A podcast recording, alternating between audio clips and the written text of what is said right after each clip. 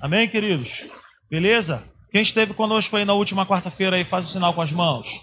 Bem, três pessoas, glória a Deus. Amém. Quem foi abençoado aí pela palavra de Deus que pregamos na quarta-feira? Foi uma palavra assim que foi. Eu, eu ontem estava almoçando com a Natália e eu estava ouvindo a palavra. E de fato, assim, é tudo que nós precisamos. Não estou me, me, vangloriando, não é isso, vocês me conhecem. Mas eu quero dizer que nós, como igreja do Senhor, precisamos nos encher desse conhecimento, dessa palavra. Eu não tenho o menor interesse de encher um ambiente. Como eu falei aqui na quarta-feira, aquilo que cresce muito rápido e desordenado é furúnculo. É ferida, é machucado. Aí cresce muito rápido. Mas é porque está tá doente aquilo que cresce muito rápido está doente. Eu não tenho esse interesse de crescer rápido, eu quero fundamentar um povo, fundamentar uma igreja, firmar os nossos pés na sabedoria de Deus, no conhecimento de Deus. Para quê? Para que todos nós possamos ser uma igreja que fala uma mesma linguagem, que pensa junto, que crê junto, e talvez até tenhamos discordâncias, mas nós nos, nos acertamos na sabedoria de Deus. Amém? Então, o tema dessa mensagem, dessa série nova, é a terceira parte. Eu te convido a você entrar no nosso canal do YouTube. Se você ainda não é inscrito, se inscreve lá. Você pode ir lá na playlist e pegar as mensagens que você ainda não ouviu. O tema dessa nova série é isso aí: sabedoria, a tática de Deus. Amém? E nós estamos falando aqui sobre sabedoria é a forma de conselho, é o aconselhamento que Deus me dá que Deus te dá para que nós venhamos a viver uma vida plena nessa terra. É possível eu e você vivermos uma vida plena.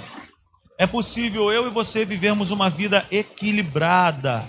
É possível isso. Nós falamos na última quarta-feira, na nossa última reunião, a respeito da nobreza da sabedoria. Abra sua Bíblia comigo lá em Provérbios, no capítulo 2. Provérbios, no capítulo 2. Aleluia.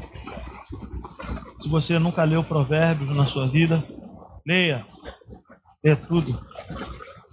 Provérbios no capítulo 2, no versículo 4, ele diz assim: Olha, se procurar a sabedoria, como se procura a prata e buscá-la como quem busca um tesouro escondido, então você entenderá o que é temer ao Senhor e achará o que? O conhecimento de Deus. Então nós estivemos aqui falando que a sabedoria é algo que é nobre. A sabedoria é algo de muito valor. A sabedoria é algo que é comparada pelas escrituras como a prata, como um tesouro eu falei aqui na quarta-feira, quem aqui hoje encontrou um tesouro aí na rua? Alguém encontrou um tesouro? Alguém encontrou alguma coisa de prata aí pela rua? Quem achou aí? Fala para mim. Alguém encontrou? Ninguém encontrou. Por que, que nós não encontramos essas coisas pela rua? Porque essas coisas são coisas que têm muito valor, têm muita nobreza. E ninguém dá mole com essas coisas. A gente não acha essas coisas no chão. A gente não acha. Hoje está difícil de achar dois reais, gente. Hein? Então, o texto diz para nós que a sabedoria ela é comparada à nobreza. E o, e, e o escritor ele fala assim: olha, nós precisamos procurar a sabedoria como alguém que procura algo nobre, a prata, um tesouro. Eu nunca estive em um garimpo, mas já vi alguns documentários sobre. Os caras eles não saem cavando só porque é uma montanha só porque tem um rio, só porque tem um vale, só porque tem uma cachoeira perto. Não, existe todo um, um estudo para aquilo. Existe um profissional que vai fazer um serviço ali e ele vai fazer um mapeamento para falar: olha, aqui tem pedras preciosas, aqui tem ouro, aqui tem prata, aqui tem isso, diamante. E aí depois vai vir uma segunda fase. Os caras vão lá, vão botar um maquinário lá, vão serrar, vão cortar, vão furar vão jogar água onde precisa jogar água, eles vão peneirar, eles vão fazer muita coisa, porque o que eles estão procurando é muito nobre. Requer o quê? Uma participação do homem. A gente não sai andando de carro aí falando, pô, ali tem uma montanha, vou cavar, vou achar ouro. Não, a gente vai achar barro. Sabe? Então, aquilo que é nobre, nós precisamos o quê? Procurar. nos esmerar. Nós precisamos ser o que? Diligentes. Nós precisamos o que? De, de, um, de um certo esforço, dedicação. Por exemplo, existem algumas coisas que Deus nos deu que nós não pagamos um preço. Ele pagou um preço. Eu não, eu apenas eu, eu criei, eu apenas tive fé e recebi. Por exemplo, salvação. Eu recebi salvação de graça. A Bíblia diz que é um dom gratuito de Deus. Eu não paguei nada por salvação.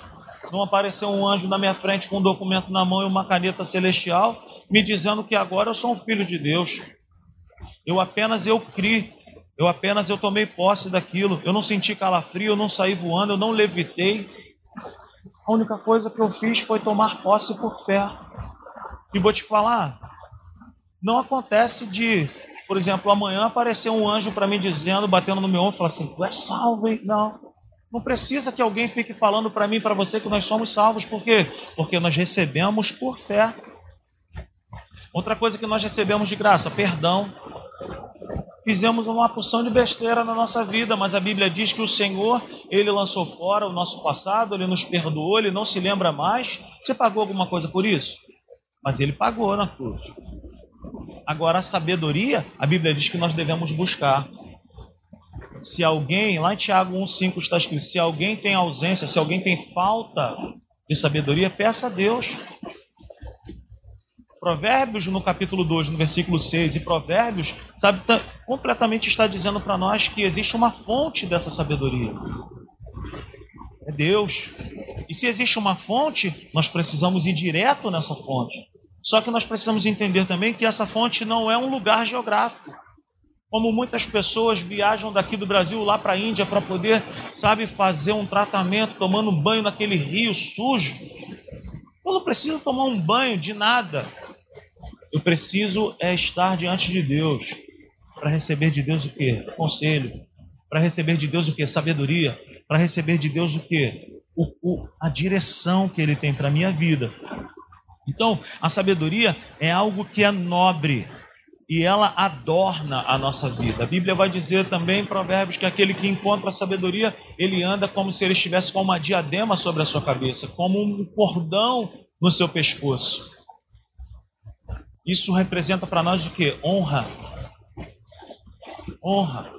Uma pessoa que, que vive uma vida de honra, porque a sabedoria faz isso. A sabedoria nos orienta, a sabedoria nos dá conselhos certos. Então nós falamos que essa origem é Deus, vem de Deus essa sabedoria e que ele tem o maior prazer de nos dar. Não é algo que Deus fica retendo, não é algo que Deus fique falando para mim assim, Tati, olha, ah não, não vou te dar não. Você não merece. Não vou fazer isso não.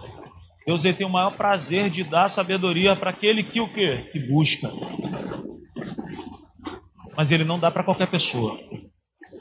Ele dá para aquele que busca, para aquele que deseja, para aquele que tem um coração desejoso aquele que anela por isso. Então, a sabedoria tem essa fonte que é Deus, e a busca por essa sabedoria tem um passo inicial. Nós falamos sobre isso. Sabedoria, ela tem um start. Diga comigo, assim comigo, olha. Sabedoria tem um start. Vamos fazer isso? A sabedoria tem um start. Tem um início. Quem aqui joga videogame, faça um sinal com as mãos. Não fique com vergonha, tá, queridos? Pessoal mais velho aí. Isso. Fica com meu irmão fez assim. Aí aperta lá o start e começa o jogo. É o início. É o pontapé inicial. É o princípio. Então a sabedoria tem uma fonte e a sabedoria para nós encontrarmos nós temos o que? Um pontapé inicial, um passo inicial. O princípio, o início, o start da sabedoria é o que, meus irmãos? é o temor do Senhor.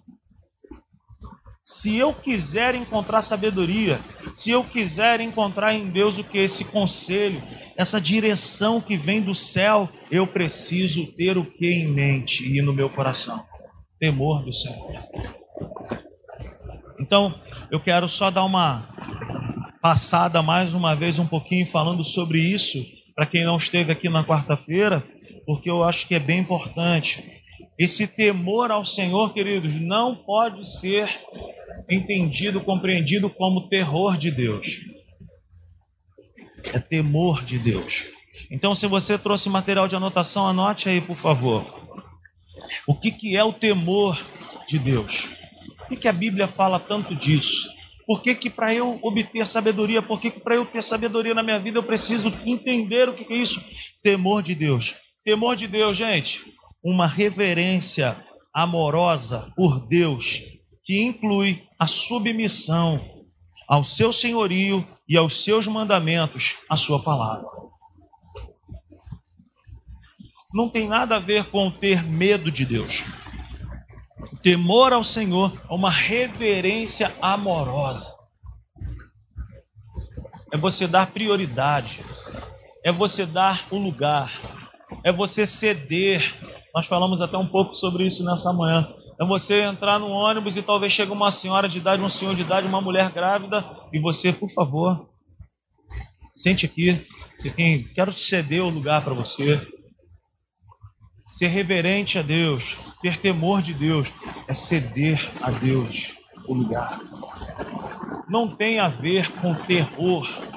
Não tem a ver, gente. Então, é uma reverência amorosa por Deus que inclui a submissão ao seu senhorio e aos seus mandamentos.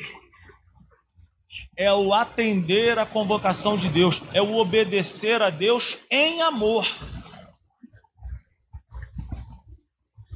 sabe? Atender aos, aos seus mandamentos, a sua palavra. E não é ter Deus apenas como um colega, mas é ter Deus acima de tudo como Senhor das nossas vidas. Meu irmão, Deus não é meu coleguinha. Deus ele não é meu amiguinho de futebol, de futebol. Ele, é Senhor. Ele manda eu obedeço. Ainda que eu não entenda, ainda que talvez eu não concorde, ainda que eu talvez não goste daquela direção, mas o temor de Deus me faz entender que obedecer a Deus é o que? Segurança para minha vida. Mas eu não faço isso com base no que? No terror. Caramba, eu tô com muito medo de Deus me castigar. É aquela história do cinto de segurança que a gente sempre fala. O cinto, que é aquele negócio que a gente bota no carro? Como é que é o nome? Cinto. Cinto de segurança. Lembrei. É porque a gente tem o costume de colocar o cinto quando vê uma blitz e o cinto de segurança ele se transforma em cinto de antimulta. Mas ele nunca foi escrito que ele é um cinto antimulta. Ele é um cinto de segurança. É para minha segurança, para a segurança dos ocupantes do carro assim como Deus. Ele não é um Deus, sabe, que é o Deus anti-inferno. Não preciso estar com Deus porque eu tenho muito medo do inferno. Cara, quanto mais eu ando com Deus, quanto mais eu estou junto de Deus, aquilo que o Igor estava falando hoje pela manhã também, se eu não me engano, mais eu me torno semelhante a Ele mas eu, mas eu caminho com Deus uma vida plena. Eu não preciso ter medo de Deus, eu preciso ter reverência dele. Eu preciso honrá-lo. Eu preciso amá-lo. Diga comigo, temor ao Senhor. É amor. Amém, queridos? Então é uma reverência amorosa, é amor. Não é ter Deus como colega, mas é ter Deus como Senhor. Nós pregamos aí no mês passado aquela série falando sobre discípulos ou fãs. E a igreja ela não pode ser um lugar de fãs, e a igreja ela não pode ser um lugar onde existem muitos coleguinhas de Deus. A igreja é um lugar onde nós precisamos fazer discípulos e onde nós precisamos ter essa mentalidade. Deus é o Senhor. Mas Ele me chama para ser amigo dele. Amém? Lá em João 15 fala sobre isso. Eu posso, diante de Deus, chamá-lo de amigo. Eu posso, diante de Deus, Mauricinho, chamá-lo até mesmo de Pai. Eu posso, diante de Deus, sabe, me, me curvar diante dele, de chamá-lo de Deus, de Senhor, mas eu posso chamá-lo de Pai. Posso chamá-lo de amigo. Então isso é temor, é intimidade, é amá-lo. Temer ao Senhor não pode ser visto como uma neurose. Andar com Deus com base na neurose. Ter medo de tudo. Será que eu estou agradando a Deus? Eu, eu, será que eu posso ir nessa pizzaria? Calabresa ou frango, ou frango catupiry? Não é isso. Quem anda com Deus, quem caminha perto de Deus, quem caminha com Deus, cara, dentro de nós, o próprio Espírito Santo, ele vai nos orientando, ele vai nos guiando. É algo que é fácil de compreender. Nós não precisamos ter neurose, nós não precisamos ter medo, nós não precisamos ter terror. Não é ter Deus como um patrão, de desejar agradá-lo somente por um salário, a salvação, ou também de ser mandado embora, como um patrão faz, de ir para o inferno. A gente não pode andar com Deus assim. Quando nós erramos, será que ele hoje vai me jogar no inferno? Ai, se eu acerto o alvo, não, hoje eu estou, eu estou com ele, eu estou firme com ele. Eu não posso caminhar com Deus assim. Eu preciso andar com Deus, pedindo a Ele todos os dias: Senhor, me orienta, me dá sabedoria, me dá graça, me orienta, me aconselha, me ilumina os meus caminhos. Eu quero ouvir o Senhor, eu quero te conhecer. Eu não quero me relacionar contigo como se tu fosse um patrão que está pronto a me mandar embora. Andar com Deus tem que ser algo prazeroso. Eu estava ouvindo uma mensagem do pastor Costa Neto, ele falando assim, cara, para crente, existem algumas coisas que é, é normal. Oração. Oração devia ser um negócio assim. Tu ora? Pô, claro, cara, tu ora. Eu sou crente. A oração na vida do crente e a leitura da palavra na vida do crente, ela devia de ser a colher na mão de um pedreiro. Não tem como ser pedreiro se não tem uma colher de pedreiro. A oração e a leitura da palavra na vida de um crente devia ser o estetoscópio para um médico, o aparelho de pressão para um médico. Imagina tu chegar no médico e falar assim: o senhor pode aferir a minha pressão? Rapaz, eu não, eu não sei. Não sei. É a mesma coisa chegar para um cristão e falar assim: rapaz, estou com um problema, você pode me dar um conselho, você pode me dar uma palavra, você pode orar por mim. Rapaz, olha, eu te falo, procura da pessoa, bicho oração e leitura da palavra na vida de um cristão tem que ser algo que assim, é normal no bom sentido. Por quê? Porque a gente exercita tanto, a gente tem tanto prazer de fazer isso, que isso flui. Isso acontece. Por quê? Porque isso é desenvolvido aonde? No temor. Isso é desenvolvido no temor diariamente. Talvez você esteja pensando assim, cara, tu ora todo dia, Rodrigo. Eu não oro todo dia. Talvez você fale, você lê a Bíblia todo dia. Eu falo, não, tem dia que eu não leio a Bíblia. Mas o que eu quero dizer é que o seguinte, que aquele que nasceu de novo, ele está com Deus em todo o tempo. E no decorrer do meu dia, eu estou com Deus. Em alguns momentos eu falo, e aí, Senhor, o que, que eu faço? Estou com essa situação para fazer, o que, que o Senhor pensa a respeito disso? Temor a Deus, temor a Deus é valorizar o Deus que está dentro de mim e o Deus que está dentro de você. Você já imaginou você entrar num carro com alguém e você ir daqui, sei lá, para Campos. Vai você e tua esposa lá para Campos. E tu entrou no carro, só olhou assim, abriu a porta, fechou a porta e acelerou o carro. Vai daqui até Campos sem falar com essa pessoa. 300 quilômetros. É assim que nós fazemos muitas das vezes com Deus.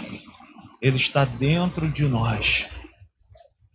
Com muito desejo de bater um bom papo comigo e com você de desenvolver uma intimidade profunda. É isso que Deus deseja.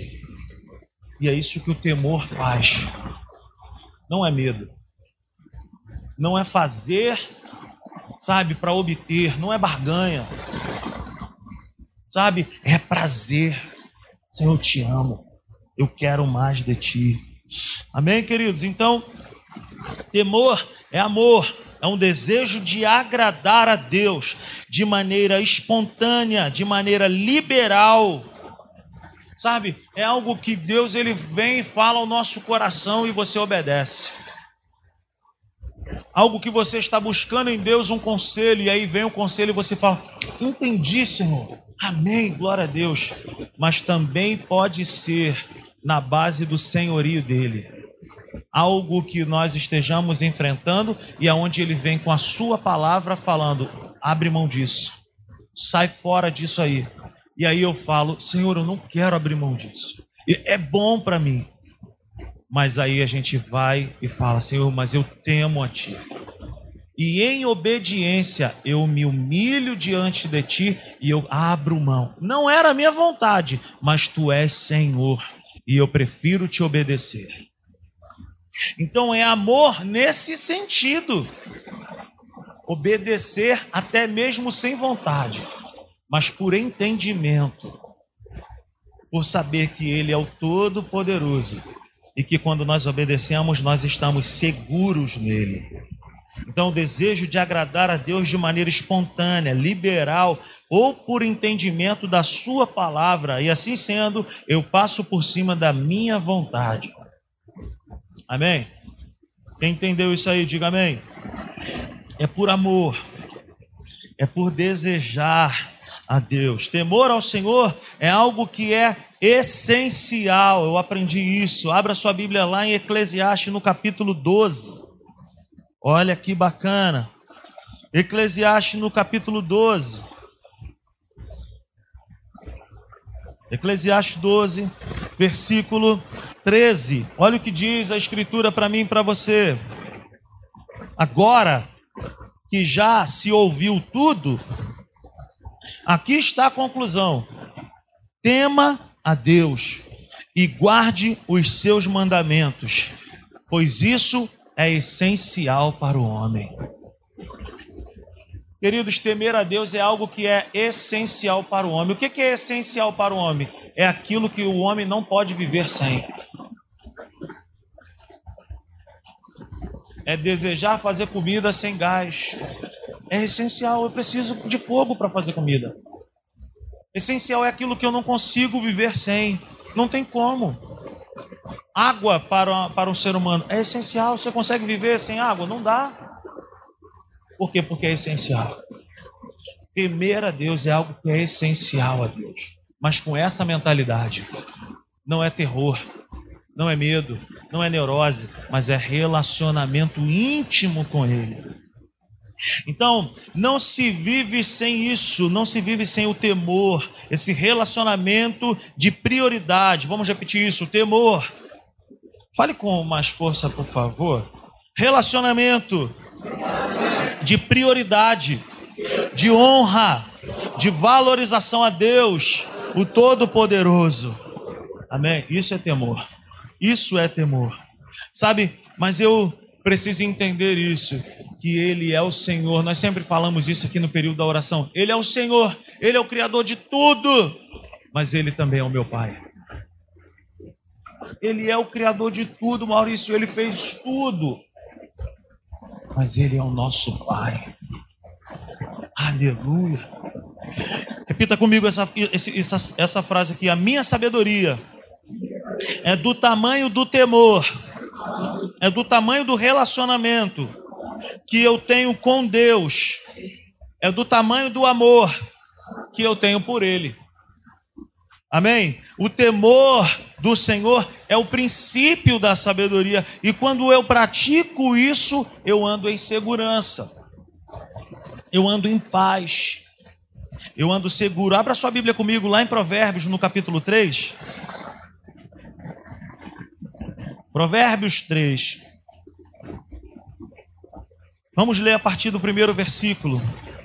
Meu filho, não se esqueça da minha lei, mas guarde no coração os meus mandamentos. Olha, Deus me orientando a guardar o seu conselho, a guardar a sua palavra, Davi. Agora, olha o que ele fala. Ele não apenas me fala para eu guardar a palavra, mas ele me fala qual é o benefício disso. Qual é o benefício de dar atenção a Deus? Qual é o benefício de dar crédito a Deus? Qual é o benefício de temer a Deus? Olha o que está escrito: Pois eles prolongarão a sua vida por muitos anos e lhe darão prosperidade e paz. Então, o temor a Deus, que é o princípio da sabedoria, não é apenas Deus, o Todo-Poderoso, dizendo, tem que me obedecer. Não, ele fala para mim e para você. Vocês precisam me obedecer, porque existe muito benefício nisso. E que benefícios são esses? Eu ando em segurança, eu ando, eu ando em paz, em prosperidade. Nós falamos aqui por duas reuniões seguidas o que é a prosperidade bíblica. É ter equilíbrio em todas as áreas da nossa vida, equilíbrio na nossa casa. Quantos aqui poderiam, gostariam de viver longevidade, viver muitos anos? Quantos aqui? Só eu, minha amiga lá atrás. Quantos aqui gostariam de viver longevidade? Quantos aqui gostariam de viver uma vida equilibrada nessa terra? Quantos aqui gostariam de viver uma vida de paz? E paz não é ausência de problemas. Paz é conselho em meio à guerra. Quantos aqui gostariam de viver tudo isso? Nós podemos viver tudo isso.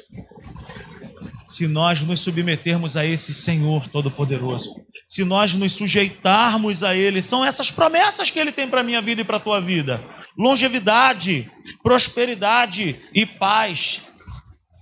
É possível isso? É possível porque Jesus conquistou isso na cruz. Agora eu e você precisamos o quê? Nos sujeitar a essa vida com Deus. Nos render a ele. Então, quando não guardamos, quando nós guardamos, nós temos esses benefícios. E quando nós não guardamos a sabedoria, quando não andamos no temor do Senhor, o que experimentamos, o que nós experimentamos é o quê? É desequilíbrio é insensatez, é ausência de paz. Eu fui fazer um sepultamento esses dias e estava até conversando com o Maurício dias antes. Acabou que eu fui fazer um sepultamento. Acabei encontrando, há dois domingos atrás, quatro jovens morreram na linha vermelha. Quem viu isso aí? Quem viu isso? Quatro jovens morreram alvejados pela Polícia, pela polícia Federal, Rodoviária Federal. E eu fui fazer um sepultamento lá no cemitério do Caju esses dias. E aí eu, eu cheguei mais cedo, cheguei primeiro que a família, porque foi Covid, foi, a causa foi Covid, e aí tem todo um protocolo para poder fazer. E acabou que eu cheguei muito cedo. E aí me falaram assim: ó, a causa da morte foi Covid? Eu falei assim: então, Covid é só você pegar essa reta aqui, vai ter uns toldos azuis lá no fundo. Eu falei: beleza. Pô, mas não, não tem nada de muito tempo demorando, não, hein, cara. É bem rápido. Falei, não, tudo bem, cara. Me pediram, a família pediu para eu vir e eu vi. Eu vi. Beleza, cheguei lá tava uma gritaria do, demais. Ah, fulano, não vai, não sei o que. Aquela gritaria, gente. Falei, o que, que é isso? O negócio tá esquisito aqui, uns barulhos de pedra.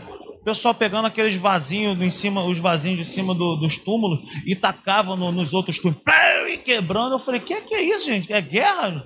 Você imagina até que os defuntos já estavam tacando as coisas nos outros. Falei, que tá uma confusão no cemitério, gente, uma gritaria.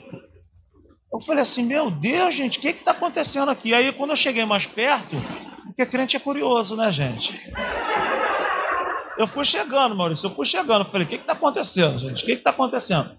E aí eram os quatro jovens que tinham morrido nessa, nessa situação, aqui na linha vermelha. E aí a, a, aquela cena, as meninas, não vá, eu vou junto, não sei o que, coisa e tal. Queridos, eu fiquei pensando ali, eu falei, meu Deus, a Bíblia diz, e aí eu estava conversando com uma pessoa, a Bíblia diz para mim e para você assim: olha, honra o teu pai e a tua mãe, para que você tenha longevidade. Promessa de Deus para minha vida e para a tua vida. Honrar pai e mãe, gente. Esses meninos honraram seus pais? Não, quem sabe da história sabe o que eles estavam fazendo, infelizmente. E a cena que mais me marcou é porque no sepultamento do menino, que quem viu o vídeo aí do, do gordinho, ele falando: Senhor, Senhor, me perdoa, Senhor. Ele todo furado de tiro: Senhor, me perdoa. Me perdoa, Senhor. Eu sou muito novo, Senhor. E o, o, o que estava mais cheio e onde havia maior desespero era no sepultamento desse garoto, Vitor, o nome do menino. E ali eu me deu um, sabe, uma comoção assim dentro de mim, eu fiquei triste. Ao ver, mas no mesmo instante me veio essa palavra: desonra aos pais. Existe uma promessa de Deus para minha vida, de longevidade, para minha vida, para tua vida. de honrar a Deus, de guardar a palavra de Deus, é promessa. Quando nós guardamos, nós temos direito a isso aí, prolongarão a nossa vida, longevidade, é paz. Então eu fiquei pensando quantas pessoas hoje estão vivendo verdadeiros infernos dentro de casa, verdadeiros infernos no seu dia a dia, por quê? Porque não honram a Deus, porque não honram a sua palavra e não vem para cá dizendo que é maldição hereditária, não vem para cá dizendo que saiu que teu pai fazia, tua avó fazia, que agora está acontecendo isso contigo. Cara, se nós obedecermos a Deus, guardarmos a sua palavra, andarmos com Ele, é certo que Ele vai nos abençoar, é certo que Ele vai nos guardar, é certo que Ele vai nos orientar, mas existe algo no meio disso tudo: temor ao Senhor. Tema ao Senhor, meus irmãos. Tema ao Senhor. Honre a sua presença, valorize a sua palavra, valorize esse Deus. Nós não podemos caminhar com Deus só quando eu tenho vontade, quando eu preciso de alguma coisa. Nós precisamos honrar a Deus porque Ele é Deus, porque Ele é o Senhor dos Senhores, porque Ele é o Rei dos Reis, porque Ele é digno, porque Ele é merecedor, porque Ele é tudo em nós, Ele é tudo para nós, Ele é tudo. Nós precisamos ter essa mentalidade. Honrar a Deus, temer ao seu santo nome, reverenciá-lo, sabe? Desejá-lo. É isso que Deus espera de nós. Mas Ele não me pede para fazer isso sem que Ele me dê algo. Ele me pede, ou a me honra, me valoriza. Quando você fizer isso, é isso aí que vai acontecer no corpo. Vou te dar longevidade. Vou te dar paz. Eu vou te suprir. Mas o alvo sou eu. O ponto de equilíbrio é a presença de Deus, é a pessoa de Deus. Amém, queridos? Então, quando não guardamos a sabedoria, quando não, quando não andamos no temor do Senhor, o que nós experimentamos é o quê? Totalmente o contrário disso, de longevidade, de paz, de prosperidade. Nós experimentamos o quê? De insensatez, de desequilíbrio, ausência de paz. E muitos morrem, como esses quatro jovens morreram.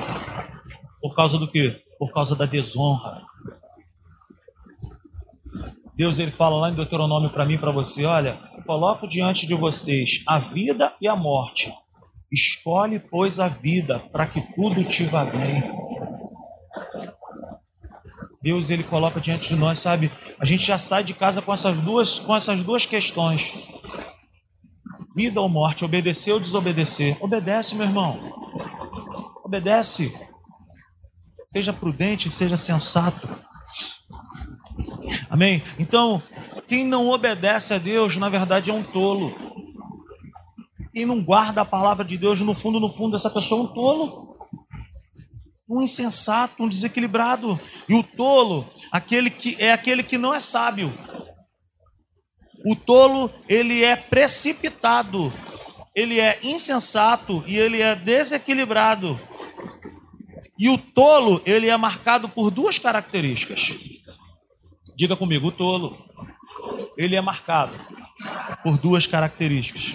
A primeira característica nessa noite que eu quero falar comigo e contigo, faz escolhas com base naquilo que os olhos veem. O tolo, ele não toma decisões, ele não toma, não, não, não sabe, não toma decisões com base na direção de Deus, mas ele toma decisões com base naquilo que os olhos dele estão vendo. Abra sua Bíblia comigo lá em, lá em Gênesis, no capítulo 13.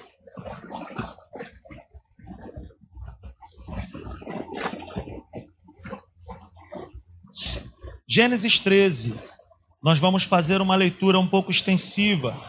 Gênesis 13, do 1 ao 13. Quem achou, diga amém. Está escrito assim: olha, saiu, pois, Abraão do Egito e foi para o Negueb com sua mulher e com tudo o que possuía. E Ló foi com ele. Abraão, Abraão tinha enriquecido muito, tanto em gado como em prata e ouro. Ele partiu do Negueb em direção a Betel, indo de um lugar a outro, até que chegou ao lugar entre Betel e Ai, onde já havia armado o acampamento anteriormente, e onde pela primeira vez tinha construído um altar. Ali, Abrão invocou o nome do Senhor. Ló, que acompanhava Abrão, também possuía rebanhos e tendas. E não podiam morar juntos, não podiam morar os dois juntos na mesma região, porque possuíam tantos bens que a terra não podia sustentá-los. Por isso, surgiu uma desavença entre os pastores do rebanho de Abrão e os de Ló. Nessa época, os cananeus e os ferezeus habitavam aquela terra. Então Abrão disse a Ló: Não haja desavença entre mim e você, ou entre os seus pastores e os meus. Afinal somos afinal somos irmãos. Aí está a terra inteira diante de você. Vamos nos separar. Se você for para a esquerda irei para a direita. Se for para a direita, irei para a esquerda. Olhou então Ló e viu, diga comigo, olhou então Ló e viu todo o vale do Jordão, todo ele bem irrigado, até Zoar. Era como um jardim do Senhor, como a terra do Egito. Isso se deu antes do Senhor destruir Sodoma e Gomorra. Ló escolheu todo o vale do Jordão e partiu em direção ao leste. Assim, os dois se separaram. Abraão ficou na terra de Canaã, mas Ló mudou seu acampamento para um lugar próximo a Sodoma, entre as cidades do vale. Ora, os homens de Sodoma eram extremamente perversos e pecadores contra o Senhor. Até aqui. Eu disse que o tolo, ele é precipitado, ele é insensato, ele é desequilibrado e ele é marcado por uma por duas características. A primeira característica é essa: ele faz escolhas com base naquilo que os olhos veem. A pessoa que não busca a sabedoria em Deus, ela faz escolhas com base nos olhos e nos sentimentos humanos e não com a direção de Deus. E outra, o tolo, ele faz escolhas precipitadas quando tem problemas de relacionamento com outra pessoa. Geralmente o tolo, quando tem algum problema com alguém, a primeira coisa que ele vai fazer é se precipitar. Ele não quer conversa, ele é rude, ele é cabeça dura, ele não ora, ele não pede direção a Deus. Por quê? Porque ele é baseado naquilo que os olhos dele estão vendo. Querido, a gente precisa voltar um pouco. A promessa foi feita para Abraão. Ló foi junto. A Bíblia diz que Abraão foi abençoado, Ló foi sendo abençoado. Chega num dado, num dado momento que Ló também tinha o seu rebanho. Mas aí surge um problema dos pastores de Ló com os pastores de Abraão. Desentendimento. O sábio chega para o tolo e fala assim: Olha só, a gente não tem, a gente não pode ficar brigando, rapaz. Nós somos irmãos. O sábio, ele quer reconciliar. O sábio, ele quer conserto. O sábio, ele quer fugir de confusão. O tolo não, ele quer confusão. O tolo, ele quer brigar. O tolo, meu irmão, não tem essa. O sábio prefere deixar Deus escolher o lugar para ele. O tolo, ele é completamente baseado naquilo que os olhos dele estão vendo. Quando Abraão chega para ele e fala assim: Olha, tá aí diante de você aí. Se você for para a direita, eu vou para a esquerda. Se tu for para a esquerda, eu vou para a direita. Cara, tá nas tuas mãos, escolhe. Por quê? Porque o sábio, ele prefere a comunhão. O sábio ele prefere a amizade. O tolo ele prefere o bem. O tolo prefere a razão. O tolo prefere sair por cima. Na cabeça do tolo, chamado Ló, ele olha aquela campina, ele olha aquele lugar bonitão e ele fala: O quê? É aqui. É aqui. Ele faz escolhas precipitadas. Ele não estuda o terreno. Ele sai entrando em situações sem consultar a Deus. Completamente diferente do sábio. Uma vez eu estava assistindo um filme de um cara que morava numa casa legal. Chegou uma proposta muito boa para ele. E a proposta era morar no lugar maravilhoso, assim mesmo. Tinha uma campina, muitas árvores no lugar. E ele fez um, um excelente negócio na cabeça dele. Eu quero morar aqui. E ele entrou, foi num grande problema para a vida dele. Por quê? Porque o tolo é precipitado. Meus irmãos, eu quero falar para nós nessa noite. Fique ligado nisso. Preste atenção aqui. Aqueles que estão dormindo, digam amém. Amém, viu? A gente sempre pega. Então, olha só. Fique ligado. Fique esperto. Fique esperto. Não seja precipitado. É melhor esperar um pouco mais e tomar uma decisão acertada do que ser guiado por aquilo que os nossos olhos estão. Mas a palavra de Deus ela diz assim para mim e para você, olha, os olhos do Senhor estão ó, sobre a terra. Eu é que sei que pensamentos que tenho a vosso respeito. Meus pensamentos são superiores aos vossos pensamentos. É melhor esperar. É melhor Deus falar e nós fazermos escolhas pautadas nele do que sair tomando decisões erradas. Ló não tinha nada a ver com a história, mas teve problema lá na frente. Fez uma escolha precipitada, foi guiado por aquilo que os olhos dele estavam vendo. E quantas coisas que nós nos demos muito mal na nossa vida por conta daquilo que os nossos olhos viram. Relacionamentos, ah, mas é tão bonito mas é uma gatinha, mas é um gatão. Quero dar um segredo aqui. Se você quiser saber se esse homem é uma bênção, se essa menina é uma bênção, pergunte para os pais dessa pessoa. Ou então vai de surpresa na casa dessa pessoa. Não tome decisões com base. Ah, mas é tão gato, é tão gata. Olha, e aquela promoção? Rapaz, tem um investimento para você fazer. Tem algo que é maravilhoso para sua vida. Esse negócio vai te dar um rendimento assim sobrenatural. Pergunte para essa pessoa assim: você faz parte disso? Você comprou? Quantas coisas que já não vieram para as nossas mãos, que nós entramos sem consultar a Deus, achando, julgando que aquilo ali seria uma grande bênção sociedades, relacionamentos, aquisições de tantas coisas. O tolo vê e logo quer. O tolo é precipitado, ele não espera. E anote isso que eu quero te falar nessa noite. O tolo, ele vira escravo, ele vira refém das suas más escolhas. O tolo ele é refém das suas más escolhas. A terra era linda, a terra era maravilhosa, a terra era, sabe, aquela grama, gente, quem não gostaria de ter? Eu queria tanto ter uma fazenda, um lugar de mato verde para plantar e para colher.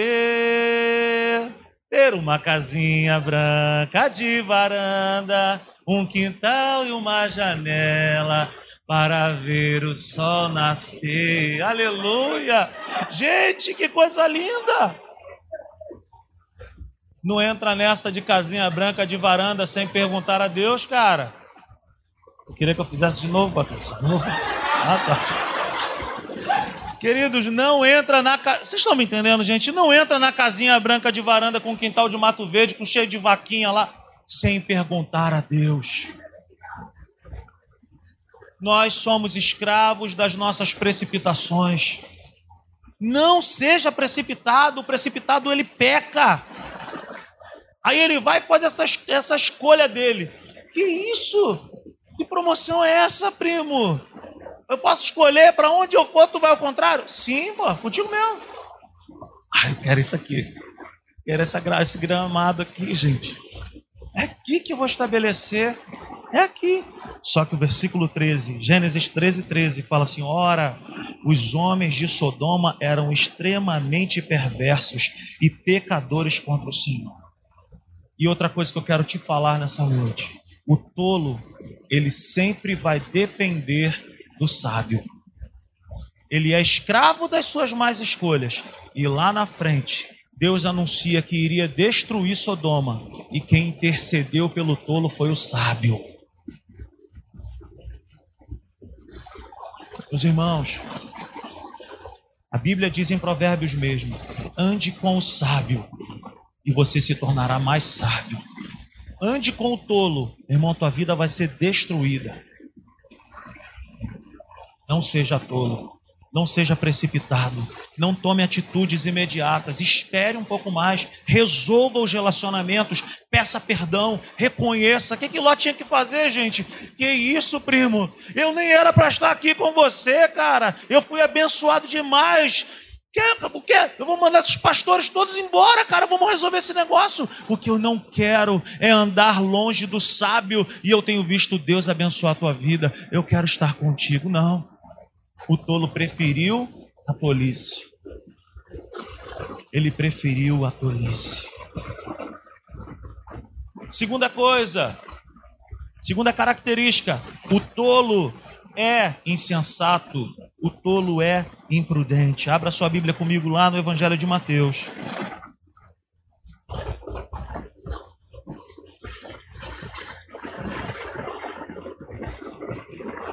Mateus capítulo 7, versículo 24. Está escrito assim: Portanto, quem ouve estas minhas palavras e as pratica, é como um homem prudente que construiu a sua casa sobre a rocha. Caiu a chuva, transbordaram os rios, sopraram os ventos e deram contra aquela casa. E ela não caiu. Por quê? Porque tinha seus alicerces aonde? Na rocha. Mas quem ouve estas minhas palavras e não as pratica é como um insensato que construiu a sua casa sobre areia. Caiu a chuva, transbordaram os rios, sopraram os ventos e deram contra aquela casa. E ela caiu, e foi grande a sua queda. Queridos, olha só, o tolo ele é precipitado, insensato, imprudente, mas o tolo ele conhece. O tolo, ele recebeu aqui o mesmo material para construir a sua casa. Então, ele conhece a verdade, mas ele prefere o seu jeito. O tolo é aquela pessoa que você chega para ele com um conselho melhor, com uma ideia melhor, que ele vai se cansar menos, mas ele bate no peito e fala: Quem manda aqui sou eu, eu é que sei, eu conheço. Eu... O tolo não tem surpresa nenhuma na vida dele. Ele não tem um coração ensinável. Ele é orgulhoso, vaidoso. Tudo dele é melhor. Então ele conhece a verdade, ele recebe o conselho, mas ele prefere abrir mão do conselho ele prefere o seu jeito. O tolo não se preocupa com ninguém. Não se preocupa com as consequências. Tudo o que ele quer na sua vida é rapidez, prazer sem medir as consequências. O tolo não calcula os riscos. O tolo é um tolo. O tolo ele pensa assim: caramba, vou construir. Que lugar bom para construir? Ele não procurou saber o que, é que tinha debaixo daquele solo. Ele construiu a casa dele na areia. Há muitos anos atrás, um condomínio, um prédio na Barra da Tijuca foi construído. Era lindo, gente. Maravilhoso. Caiu. E quando foram ver o material, a obra-prima que foi utilizada naquele condomínio estava do outro lado da rua, na praia. E, e nós sabemos aqui que areia de praia não dá para construir nada. É ou não é, não? Então, queridos, o tolo, ele não se preocupa com ninguém. Ele toma atitudes insensatas, precipitadas. Ele não quer saber da sua família. A única coisa que ele quer na sua vida é prazer, rapidez em, em, em, em prazer. Ele não mede consequências, o tolo não calcula risco nenhum. Mas o tolo, ele cai junto com tudo aquilo que ele construiu. A sua vida, a vida do tolo é uma desordem por conta de uma má construção, por conta de mais escolhas e por falta de relacionamento com Deus. Queridos, dois homens receberam o mesmo material para construir duas casas: tijolo, terra, cimento. Sei lá, vai falando aí, o que é o material de obra aí? Fala aí, Tio Djalma, o senhor que entende demais disso aí. Ferro. Vamos falando aí, fala aí, gente. Hein? Ah, é difícil. Clorofilito, pedra, hein? Argamassa, cimento, tijolo, azulejo entrou nessa casa. Os dois receberam o mesmo tipo de material. Os dois receberam o mesmo tipo de material a casa era para ser igualzinha. A única diferença de um para o outro é que um investiu tempo em saber o melhor lugar para construir a sua casa. Ele descobriu que existia um lugar que tinha rocha. Ali era um lugar seguro. E o outro falou assim: não, uma oportunidade brilhante dessa, eu quero é construir rápido. Por quê? Porque eu quero logo tirar onda com essa minha casa. Eu quero desfrutar logo desse prazer. Eu nem vou perguntar para minha esposa, eu nem vou perguntar para minha família o que eles pensam disso. Por quê? Porque quem manda aqui sou eu. Eu não combino nada com a minha família. Quem manda sou eu, meu. Agora reparem algo bacana também. A Bíblia vai falar que eles saíram é, é, para construir casa. Foram construir casa. Agora, a Bíblia vai fazer uma comparação de um com o outro. Um conhece a palavra, ouve a palavra e põe em prática. O outro conhece a mesma palavra e não coloca em prática. Um investiu tempo em colocar sua casa sobre a rocha. O outro não investiu tempo e saiu fazendo de qualquer maneira. Outra coisa que a gente precisa entender aqui: a vida do sábio, meu irmão, não é isenta de chuvas. A vida do sábio não é isenta de rios. A vida do sábio não é isenta de ventos. O sábio e o tolo passam por ventos, por rios, por chuvas. A diferença é o lugar da construção. A única diferença aqui é o lugar da construção é onde ele está fundamentado. O sábio investe tempo, mas o sábio passa por lutas, por rios, ventos, por águas. Mas a casa dele, gente, quem aqui nós estamos entendendo que a casa aqui é a própria vida, sim ou não? Mas a vida do sábio, ela balança ali, recebe vento, água, isso e aquilo, mas ele está ali, está firme, firme com Deus. Por quê? Porque a vida dele está na rocha. Mas ele não é isento de problemas. E o tolo? O tolo não. Na primeira chuva, no primeiro vento, na primeira água que vem, destrói tudo. Por quê? Por causa da insensatez dele. Por causa da precipitação dele. Porque ele tomou decisões sem consultar a Deus. Ele não procurou o conselho de Deus. E a tendência do tolo é colocar a culpa em Deus. Ou colocar a culpa em alguém. Aleluia. O sábio não é isento de chuvas, rios e ventos. A diferença é o lugar da construção. Vida na rocha é vida na palavra. Vida na rocha é vida de sabedoria. Vida na areia é vida de tolice. Escolhas rápidas, sem cavar o coração de Deus. Fique de pé nessa noite. Construa a sua vida na rocha. Construa a sua vida sobre a sabedoria de Deus. Agora, para nós encerrarmos, vamos voltar lá em Provérbios, no capítulo 3. Oh,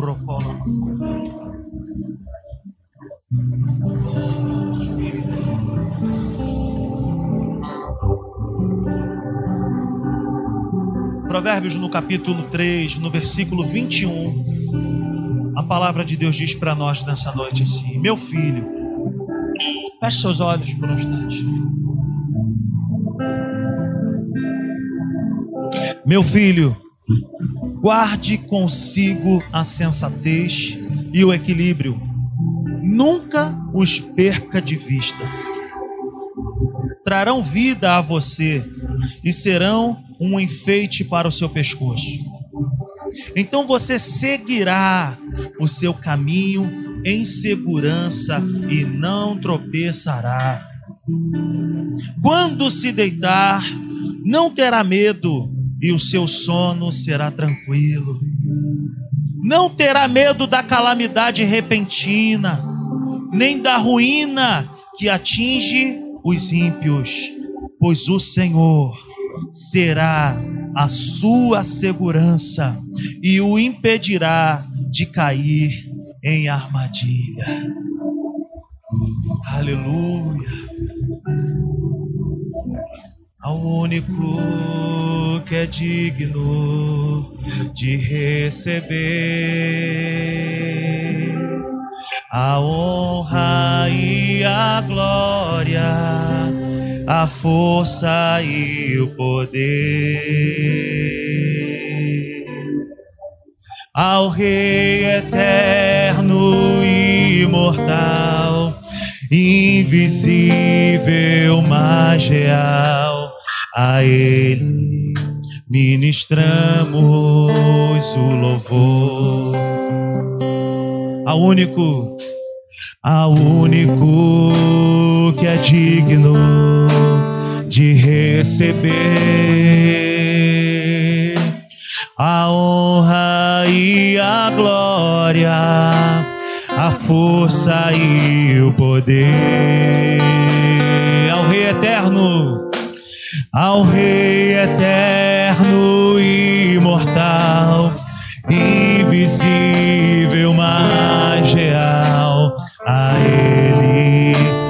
ministramos o louvor. Coroamos a Ti, Senhor. Coroamos a Ti, ó Rei Jesus. Coroamos a Ti, ó Rei Jesus. Adoramos a Ti,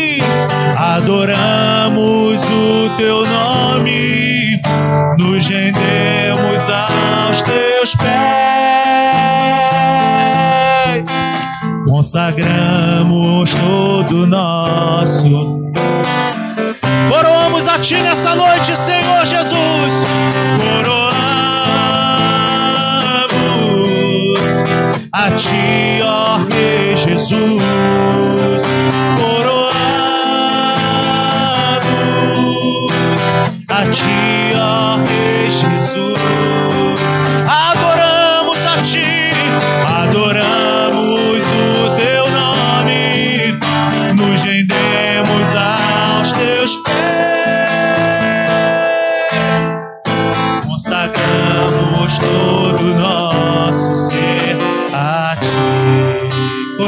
Ti, cante.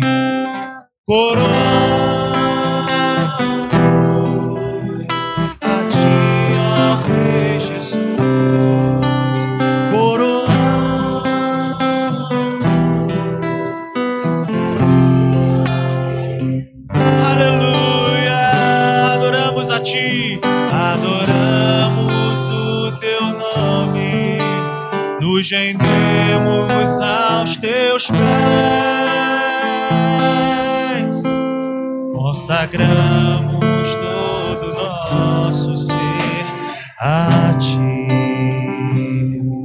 te damos graça nessa noite.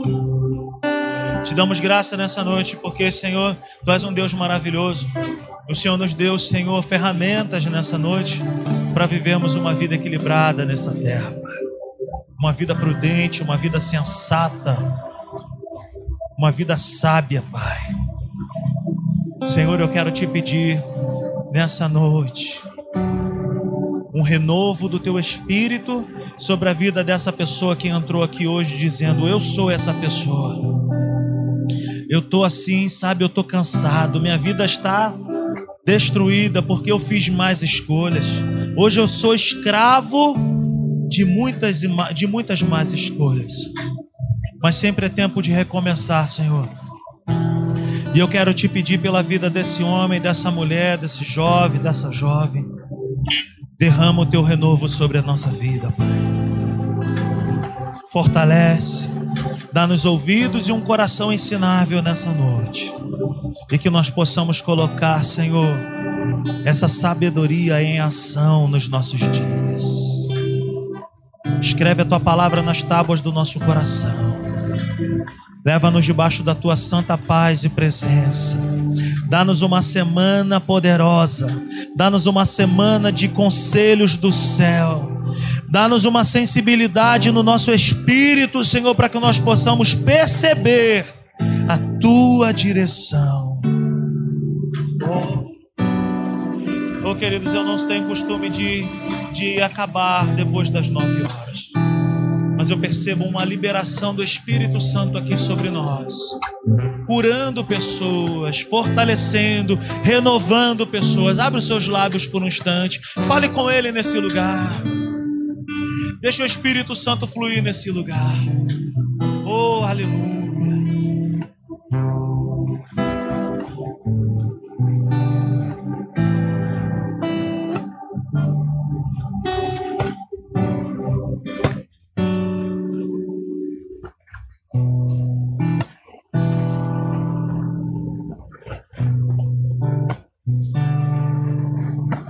Oh, aleluia.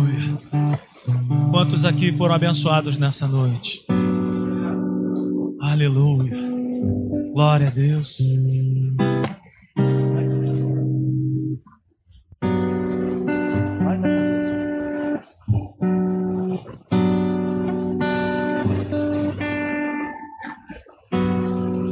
Só um momentinho, gente.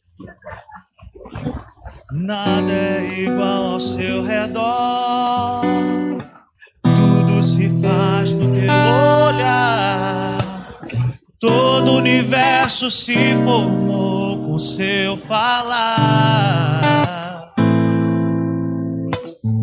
Teologia para explicar. O Big Bang para disfarçar Pode alguém até duvidar. Sei que há um Deus a me guardar. E eu, tão pequeno e falho, prendendo tua atenção. No silêncio encontro resposta. Cante isso nessa noite, aleluia da ciência, sabedoria e poder, ó, dá-me de beber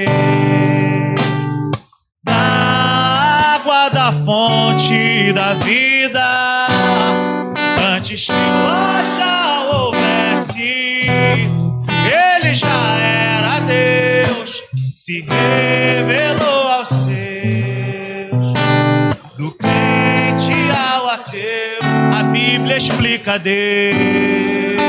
Aleluia! A Bíblia explica Deus. Aleluia! Nada, nada. Cante isso aí. Tudo se faz no seu olhar. Todo o universo se formou com seu falar. analogia pra explicar, o Big Bang pra disfarçar. Pode alguém até duvidar.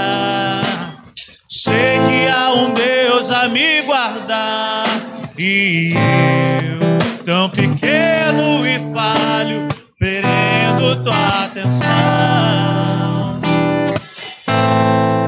No silêncio encontro resposta. Aleluia! Dono! Toda sabedoria! Ó, dá-me de beber fonte da vida antes que o ar. Aleluia! Ele já era Deus, se revelou aos seus. A Bíblia explica Deus. A Bíblia explica Deus. A Bíblia explica. A Bíblia explica Deus. A Bíblia explica. A Bíblia explica Deus. A Bíblia explica. Aleluia! Uh! A Bíblia explica Deus. A graça do Senhor Jesus, o amor de Deus o Pai, a comunhão, a consolação do Espírito Santo seja sobre a minha vida, seja sobre a tua vida. Que Deus abençoe a tua semana, meu irmão. Eu profetizo sobre a tua semana, uma semana maravilhosa, cheia de vida, cheia de paz, cheia de direção. Ei, deixa eu te falar um negócio aí. É possível viver uma vida abençoada nessa terra. Basta ouvir e obedecer a esse Deus. Aleluia! Dono de toda ciência, sabedoria e poder, ó, dá-me de beber da água da fonte da vida. Ele já era Deus, se